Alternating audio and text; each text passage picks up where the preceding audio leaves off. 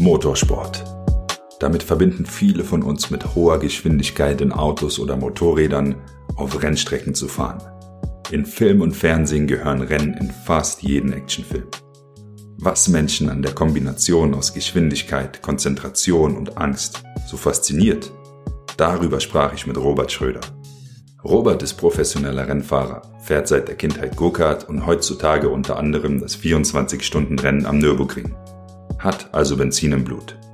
Wie ein typisches Rennwochenende aussieht, was während des Rennens im Kopf vorgeht oder auch nicht und was es mit den Champagnerduschen auf sich hat, das erfahren wir in der sprichwörtlich schnellsten Episode von Stay High. Robert, heute geht's auf jeden Fall Adrenalin geladen her, denn die meisten von uns fahren Auto, aber die wenigsten so schnell wie du. Du bist Rennfahrer. Hi, hi Jakob. Ich bin Rennfahrer, ja, genau. So sieht's aus. Robert, wie wird man Rennfahrer? Denn, hey, ich wollte als kleiner Junge Feuerwehrmann werden. Jetzt will ich eigentlich am liebsten Eisverkäufer werden. Aber wie wird man Rennfahrer? War das schon immer dein Traum? Rennfahrer war vor allem der Traum, glaube ich, von meinem Vater. Der ist früher auch Rallye Monte Carlo und andere große Rennen gefahren, die wirklich auch äh, bestimmt sehr aufregend gewesen sind. Aha. Ich habe das als Kind natürlich erstmal gar nicht so wahrgenommen, außer dass wir immer die Formel 1 zusammen angesehen haben und ich das auch immer toll fand, aber gar nicht gewusst habe, wie ich überhaupt in so eine Lage kommen könnte. Okay. Ähm, jeder hatte andere Träume. Irgendwie wollte ich, wollte ich auch mal Astronaut werden und ähm, ja, Pilot. Alles, was mit Geschwindigkeit zu tun hatte, hat mir aber schon als kleiner Junge gefallen. Okay. Und dann kam es so, dass meine Mutter gesagt hat, hey, Papa, du darfst nicht mehr Rennen fahren. Dann hat er mich auf die Kartbahn gesteppt und wollte mir mal zeigen, was er da so früher gemacht hat. Und mir hat's sehr gut gefallen. Ich war mega happy beim ersten Mal. Hab leider meinen Trainer umgefahren, aber das war eine, ja eine, eine, eine kleine Nebenerscheinung. Okay, wie alt warst du da? Da war ich sechs Jahre. Okay, krass. Und äh, da ging's dann los. Es hat mir gut gefallen. Ich war nicht langsam. Mein Vater hat mich immer wieder mit äh, zur Kartbahn genommen und ja, da der Vater und der Sohn das gleiche Hobby geteilt haben, ging es Mhm. natürlich auch besser als wenn man, äh, weiß ich nicht, zum Ballett geschickt wird, weil die Mama das gern mag.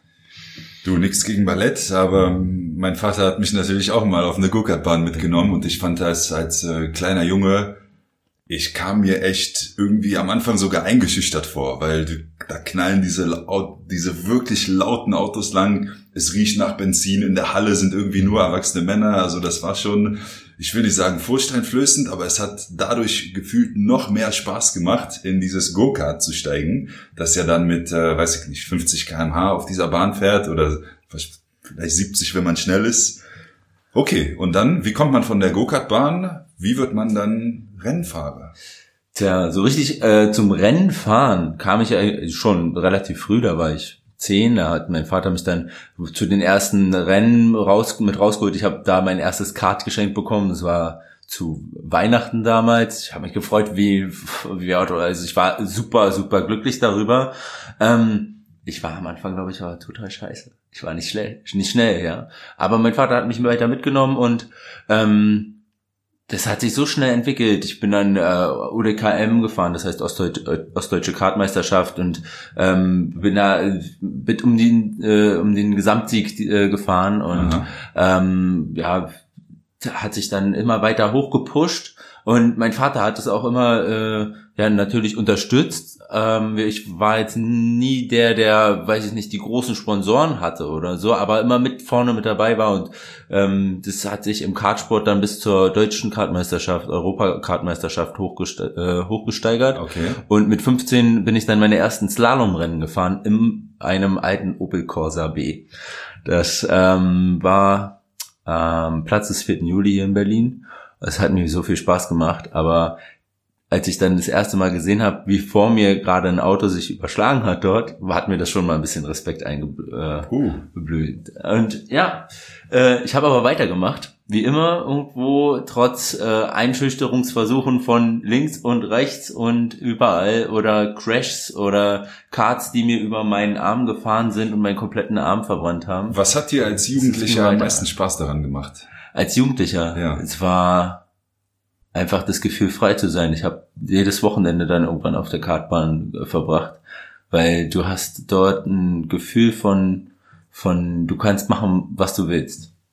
Du bist natürlich irgendwo immer am Rand, am Rande der, äh, des, des Chaos, wenn du irgendwo mal abfliegst, ähm, oder halt wenn du gewinnst, dass du dieses Gefühl von, von untäglicher Freude hast, dass du dieses Ding wirklich gegen alle anderen gewonnen hast. Also okay. ich habe immer mehr Ehrgeiz entwickelt und ich glaube, das erste Mal war es wirklich mit mit mit zwölf, wo ich dann äh, auf der Kartbahn gewonnen hatte, wo ich gesagt habe, das will ich wirklich, das will ich die ganze Zeit, das will ich, da will ich nicht mehr aufhören. Also geht's schon auch ums Gewinnen, ja, nicht nur ums reine Fahren und die Geschwindigkeit ah. und irgendwie das Erlebnis, sondern schon Gewinn gehört auch dazu auf jeden Fall. Wer ja. einmal ein richtiges Kartrennen gegen richtige gute andere Gegner gewonnen hat, ja, da gibt's keinen Zurück mehr. Dann weißt du, ich will gewinnen. Also es gibt die, die gewinnen wollen und es gibt die, die alles dafür geben würden, gewinnen zu müssen.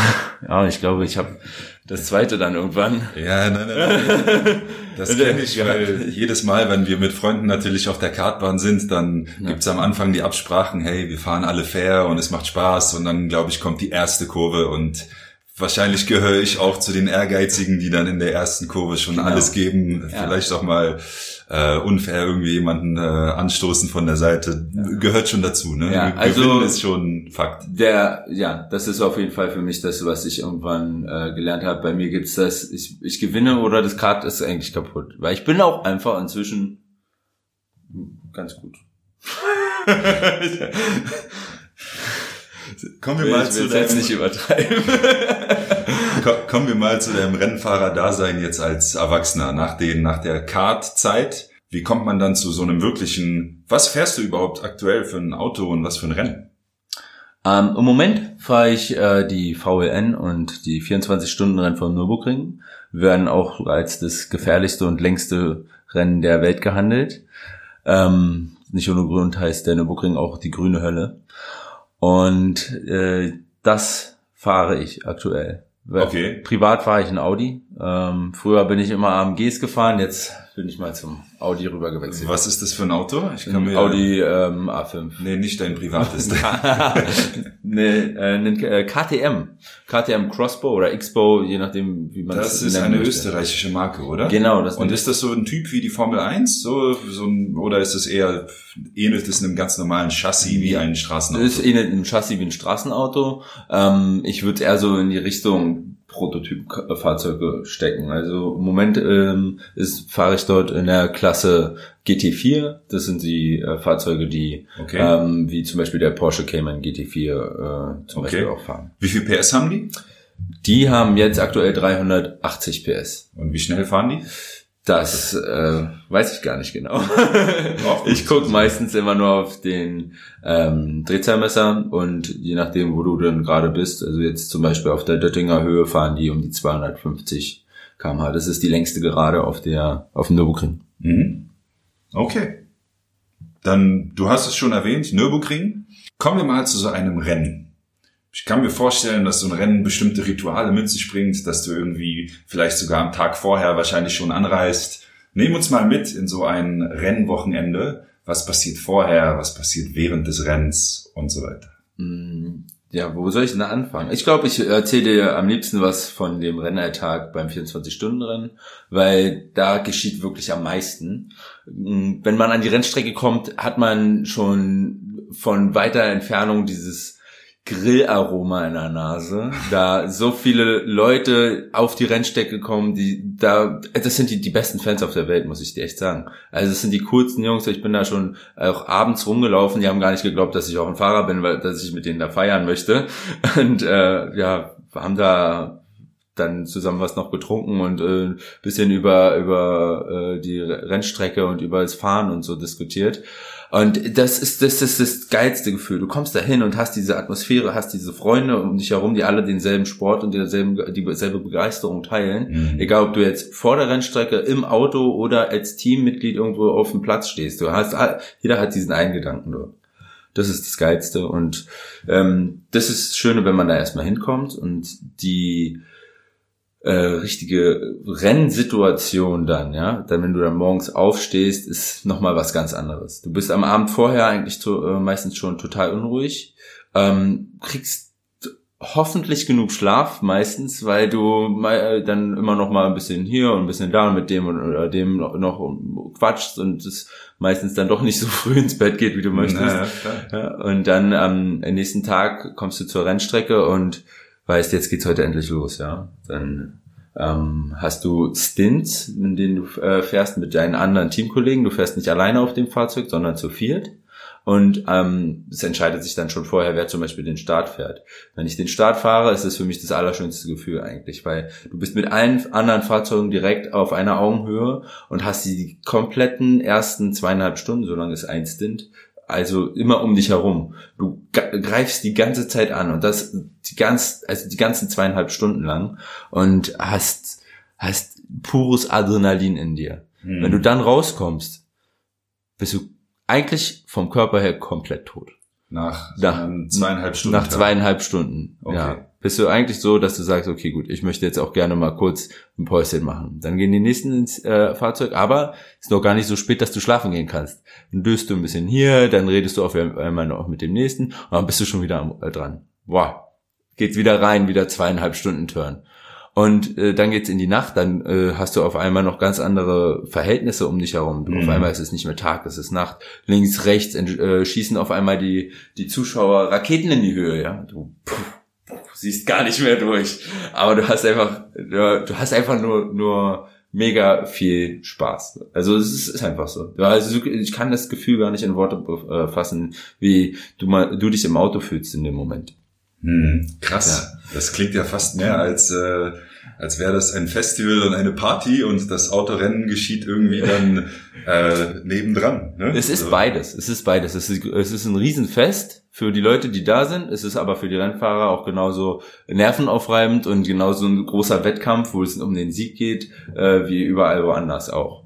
Also für mich ist es natürlich äh, kein, also alles andere als ein Fest. Du bist mega konzentriert, du hast den Fokus wirklich nur auf der Strecke mhm. und wenn du irgendwie nur einmal einen kurzen Fehler machst, dann kann auch natürlich mal was passieren. Aber Glück ist Geschick ist es noch nie, äh, bei mir noch nie dazu gekommen, dass mehr passiert ist als vielleicht mal eine Schramme am Auto oder auf, auf dem Arm. Dann toi toi toi, ich will jetzt nicht auf den Tisch klopfen, das, das würde man zu sehr hören. Ja. Äh, Tja. Aber darf ich noch was dazu sagen? Der, bitte. Der nächste Tag äh, ist dann eigentlich, oder beziehungsweise nach dem Rennen nochmal sowas wie eine Riesenerleichterung. Du bist endlich fertig, du kommst endlich aus dem Auto da raus, komplett geschwitzt, deine, äh, dein Team wartet auf dich, du hast hoffentlich gewonnen und kannst dann endlich äh, den, dein Feierabendbier oder Champagner oder was auch immer genießen. Also dann sagt alles ab und du kommst in so eine, so eine Art Trance-Zustand, wo du einfach nur noch genießt und erstmal so für dich im Moment begreifen musst, ach, das ist jetzt alles wirklich gerade passiert. Und der Körper, der, der regeneriert und realisiert das alles erst über die nächsten ein, zwei Tage wieder, was da alles geschehen ist an so einem Rennwochenende. Mhm. Und das ist auch nochmal ein sehr, sehr schönes Gefühl. Also sagst du quasi, in diesen 24 Stunden hast du irgendwie gar keine Kapazitäten, um groß irgendwie zu denken oder zu verstehen, was hier los ist. Nein. Sondern du bist einfach echt konzentriert. Ja, du musst echt den Fokus nur noch auf das äh, legen, was da gerade auf der Rennstrecke ist und lässt dich am besten nicht ablenken. Deshalb sollte man auch dabei wirklich möglichst wenig mit anderen Dingen äh, im Kopf fahren. Also weder Arbeit oder äh, Uni oder Frau, Kind, äh, Freunde, die sollten dir alle den Rücken frei halten, weil das kann ähm, unter Umständen ja zum Problem werden. Hm. Äh, jetzt, weil du das sagst, genau denselben Gedanken teile ich auch beim Motorradfahren. Ja. Da ist im Endeffekt gar kein Platz im Kopf, um an irgendetwas anderes zu denken, als wie fahre ich die nächste Kurve, wenn ich sie halbwegs schneller fahren will. Äh, weil sonst, äh, wer weiß, wie das endet. Ne?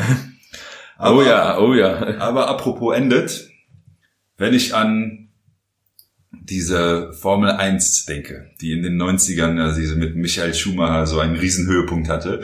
Äh, ich habe da immer dieses Bild von Champagner sprühenden Rennfahrern auf dem Siegertreppchen. So. Ist das im Endeffekt das Feierabendbier 2.0, was da nach solchen, nach eben diesen nach dieser Serie von Konzentration, das da abfällt, ist es, was hat es damit auf sich? Warum sprühen die Leute da wie wild mit Champagner rum? Ah, Champagner ist eigentlich das äh, Begießen natürlich von dem, was du gerade gemacht hast, dass du gewonnen hast, oder also der zweite und drittplatzierte bekommt das auch, aber dass du das begießen kannst und die anderen nochmal nass machst, sag ich mal. Ja. Also quasi im wahrsten Sinne des Wortes. Für jeden ist es da bestimmt anders, aber für mich ist es das auf jeden Fall gewesen. Als ich mit 13 meine erste Champagnerflasche verspritzen durfte, wusste ich überhaupt nicht, wie ich damit umgehen soll. Aber wenn du es dann mal gelernt hast, dann macht es dir so viel Spaß, auch die anderen voll zu spritzen. ich weiß nicht, du hast bestimmt auch schon mal beim äh, Rausgehen eine Champagnerflasche in der Hand gehabt und sie ein bisschen rumgespritzt. Es macht einfach mega viel Spaß, oder?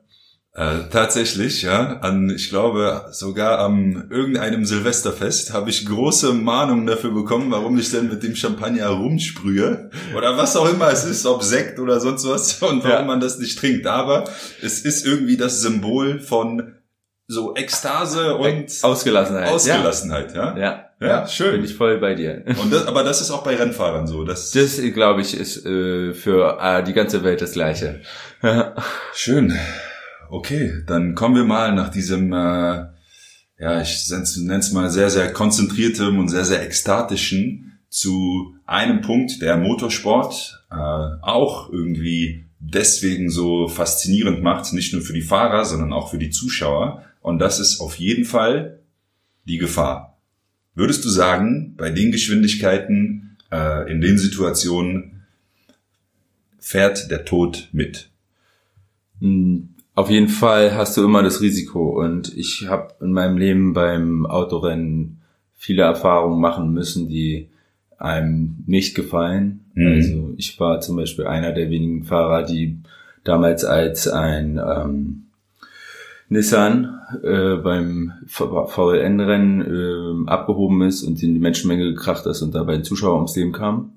Da war ich einer der Fahrzeuge, die dahinter gefahren sind. Und ähm, sowas lässt einen erstmal nicht los, aber genauso wie andere Momente in meinem Leben, wo ich mit 220 über eine äh, Höhe geflogen bin äh, und da unten um die Kurve fahren wollte, eine äh, Öllache lag dort und ich bin einfach geradeaus in die Mauer rein, äh, musst du danach direkt weitermachen. Weil mhm. wenn du nicht danach aus dem Auto aussteigst, einsteigst und weitermachst, wirst du immer mit der Angst mitfahren und also, wenn der Druck für dich zu groß wird und du dann aufhörst, dann bleibst du immer irgendwo auf der Strecke. Hm, krass. Äh, also Diamanten sind noch nie äh, dadurch entstanden, dass man, dass man, äh, dass man den Druck wegnimmt, sondern man musste dann weitermachen. Ne? Würdest du sagen, diese Angst macht dich sogar zu einem besseren Fahrer? Also, dass man im Endeffekt so Momente schon erlebt hat, dass du dann besser fährst im Nachhinein? Oder also es sind auf jeden Fall Momente, die einen prägen und wenn man diese Momente äh, jetzt was Positives mitnimmt und äh, dann danach damit äh, umgeht und äh, weitermacht, mhm. ist es immer trotzdem etwas, was man auch immer als positiv noch erachten kann. Ja. Natürlich wäre es besser, wenn sowas nicht äh, passiert wäre, aber dann fährst du auch immer mit ein bisschen weniger Angst und vielleicht fährst du beim nächsten Mal das Auto dann, weil du nachlässig wirst, komplett gegen die Wand. Ja, das stimmt. Das ist irgendwie so ein zweischneidiges Schwert. Ne? Ich sehe das auch vom Motorrad so. Ja. Man wird besser und man fährt eine bessere Linie, man traut sich aber auch gleichzeitig mehr und fährt dann dadurch auch schneller und äh, ja. Ich habe meine Limits irgendwann erkannt und ähm, also großen Respekt an dich, dass du äh, Motorrad fährst. Ich habe irgendwann gesagt, Robert, Motorradführerschein du lieber nicht, weil ich bin sehr schnell mit dem Auto unterwegs ich weiß aber auch, wie sicher ich mit meinem Fahrzeug umgehe und mhm. beim Motorrad hätte ich das nicht. Da wäre ich wahrscheinlich schon längst irgendwo gegen eine Wand gefahren. Auch ein krasses Statement, dass du das von dir so, von dir so sagen kannst. Ne? Das zeigt ja schon, wie, wie sicher du dich wirklich in deinem Auto fühlst und wie routiniert du im Endeffekt äh, so als Fahrer bist. Ich weiß auch, Robert, du bist äh, Vater und hast eine Frau. Was sagt, was sagt deine Frau dazu? Zu deinem ja, Hobby, Profession, wie man es nennen will? Meine Frau wusste das auch schon, bevor sie mit mir zusammengekommen ist, natürlich, dass ich auch Rennen fahre. Mhm. Ähm, sie würde mir niemals irgendwas verbieten, ist natürlich nicht unbedingt begeistert davon, dass ich Autorennen fahre, aber sie würde mich immer unterstützen in allem, was ich tue. Und ähm, meiner Leidenschaft nachzugehen ist für sie trotzdem gehört gehört dazu wie alles andere auch. Mhm. Wir waren gerade frisch zusammen, da kam ein großer Artikel über mich in der Zeitung und äh, da habe ich sie mit aufgenommen und war ja also auch vor der vor der Interviewerin äh, ganz klar so dabei, dass sie gesagt hat, wenn ich Autorennen fahren möchte, dann ist sie immer äh, als Unterstützerin auch mit dabei und hält mir den Rücken frei. Okay, das ist sehr schön. Das ist ja, sehr schön. Ja. Ich hoffe, das ist bei jedem so. bei mir ist das zum Glück auch so, aber es gibt bestimmt auch Fälle, wo es nicht so ist. Deswegen sicherlich muss ich ja. fragen. Ja. Rennfahren, das sind natürlich so besondere Ereignisse auch für dich. Das machst du ja nicht irgendwie jede Woche. Jetzt, äh, ja, jetzt ohnehin keine Saison gerade, nenne ich es mal. Heißt, einen großen Teil deiner Zeit fährst du überhaupt gar keine Rennen. Was nimmst du denn aus deiner Erfahrung, aus deinen Erlebnissen als Rennfahrer mit in deinen Alltag und was irgendwie, was prägt dich, was entspannt dich, was gibt dir was Positives? Also ich habe viel mentales Training auch früher schon machen müssen, um halt die lange Zeit, die man im Fahrzeug sitzt, auch über konzentriert bleiben zu können. Mhm. Weil nicht nur der Sport, den man machen muss, damit der Körper auch funktionstüchtig ist über die gesamte Zeit, muss man auch mental immer dabei sein. Mhm. Ja, und ähm, das nehme ich bis heute mit. Ich mache jeden Morgen mit meiner Frau zusammen entweder Sport oder Yoga, um dann ein bisschen auch den Kopf frei zu kriegen, auch für die Arbeit. Man braucht, wenn man äh, ähm, jeden Tag 10, 12 Stunden arbeiten geht, ähm, trotzdem immer irgendwo einen klaren Kopf und muss fit sein. Ja, und äh, ja, ich nehme vom Autorennen eigentlich auch alles mit, was ich damals da ge äh, gelernt habe. Das Wiederaufstehen, das, äh, falls man irgendwie mal was nicht erreicht, ähm, das, äh, den, den Willen zum Erfolg, dass man, wenn man etwas anfängt, dass man es zu Ende macht. Also die, genau, so eine Sachen, die sind alle nicht irgendwo in, mir verankert gewesen von klein auf. Ich glaube, das habe ich auch viel gelernt, dadurch, dass ich diesen Sport betrieben habe. Ich kann dir sagen, ich habe in meinem letzten Jahr dreimal den Job äh, wechseln müssen, nicht aus meinem äh, aus meinem Dafürhalten, mhm. sondern weil die Firma äh, andere ja, Optionen hatte. Und ähm, ja, ich bin immer wieder aufgestiegen, ähm, wollte mehr und jetzt habe ich äh, einen sehr guten neuen Job, wo es mir noch umso viel mehr Spaß macht. Ja, sehr schön. Ist auch spannend, dass du das im Endeffekt als, äh, als einen Nebeneffekt oder als einen Haupteffekt deiner ja, Tätigkeit als äh, Rennfahrer, Motorsportler bezeichnest. Denn als ich die Folge vorbereitet habe, war für mich irgendwie der größte Punkt, es ist diese Konzentrationssache. Ja, man muss, um gut zu fahren, einfach im Moment sein, äh, sich auf die Strecke konzentrieren. Es ist einfach kein Platz, das auch für mich, ich bin ein sehr viel denkender und kopflastiger Mensch, der immer alles äh, fünfmal irgendwie in eine Schlaufe laufen lässt. Das finde ich sehr, sehr schön am Motorradfahren, das entspannt extrem. Äh, aber dass du sagst, dass der Motorsport dir generell auch so Werte vermittelt hat, die im Endeffekt dann in dein äh, heutiges Leben sich übertragen, das ist, äh, das ist sehr schön, finde ich. Ja? Hm. Ich bin jetzt kein professioneller Motorsportler, aber dadurch, dass ich eben Motorrad fahre, sehe ich diese Motorradausflüge als pure äh, Freude. Ja, im Endeffekt fahren wir ja, wenn wir Auto fahren, ist das ja oftmals nur so ein Transportmittel. Wir wollen von A nach B, wir ärgern uns über den Stau, äh, irgendwas passt schon wieder nicht. Und im Endeffekt, wenn man dann weiß, wie schön es ist, wenn man einfach das tut wegen der Sache an sich, dann fährt man irgendwie, ich fahre viel entspannter Auto, seitdem ich Motorrad fahre. Ich ärgere mich nicht, wenn ich irgendwie im Stau stehe. Und äh, ja, auch das ist sehr, auch das ist irgendwie sehr schön an der ganzen ja. Sache. Der Weg ist das Ziel. Das ist das, was man da mitnehmen kann. Eben. Und äh, persönlich Autofahren tue ich auch nicht gern. nicht in Berlin. Konfuzius sagt, der Weg ist das Ziel. Ja, schön. Und im Endeffekt dann können wir einfach mit dieser Metapher diese tatsächlich, ich glaube, schnellste, im wahrsten Sinne des Wortes, Folge von äh, Stay High einem Ende zuleiten, was ich auf jeden Fall von dir heute mitnehme, Robert. Ja? Erstmal großen Dank natürlich, dass du hier bist und dass du so offen und äh, ja begeistert. Ich muss wieder sagen, du stehst mir gegenüber und äh, grinst. Ja? äh, über die Sache sprichst. Ich finde, was ich, was ich mitnehme, ist, Motorsport ist Konzentration, das ist Fokus auf den Moment, zwangsläufig natürlich. Das ist irgendwie der Genuss des Umfelds. Du hast von den Fans erzählt, von der Atmosphäre an der Rennstrecke.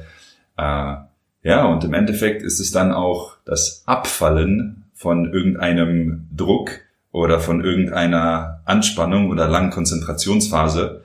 Und wenn ich daran denke, ist es egal in welchem Bereich, ob jetzt Motorsport, sind diese drei Teile, wenn man so sein Umfeld wahrnimmt, wenn man konzentriert ist und nach so einem Flow-Erlebnis sich dann irgendwie entspannt, äh, dann ist das auch ein sehr, sehr positives High, was man auf ganz natürliche Art und Weise im Endeffekt erlebt.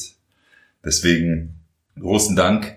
Wenn ihr Zuhörer natürlich interessiert seid, wie der Robert so aussieht und äh, was der sonst so macht, dann könnt ihr auf jeden Fall auf Stay High Podcast auf Instagram sein äußerst attraktives Gesicht sehen. Und äh, falls ihr gespannt seid, worüber wir in der nächsten Folge sprechen, dann muss ich sagen, es wird diesmal bestimmt eine FSK 18 Folge. Denn ich werde mit einer Tantra-Masseurin sprechen. Also es geht um Erotik und Massagen und Sexualität. Deswegen seid gespannt auf die nächsten Folgen, die dann in den nächsten zwei Wochen kommen. In dem Sinne nochmal, Robert, vielen Dank, dass du da warst. Ich habe mich auch sehr gefreut. Stay high, euer Jakub.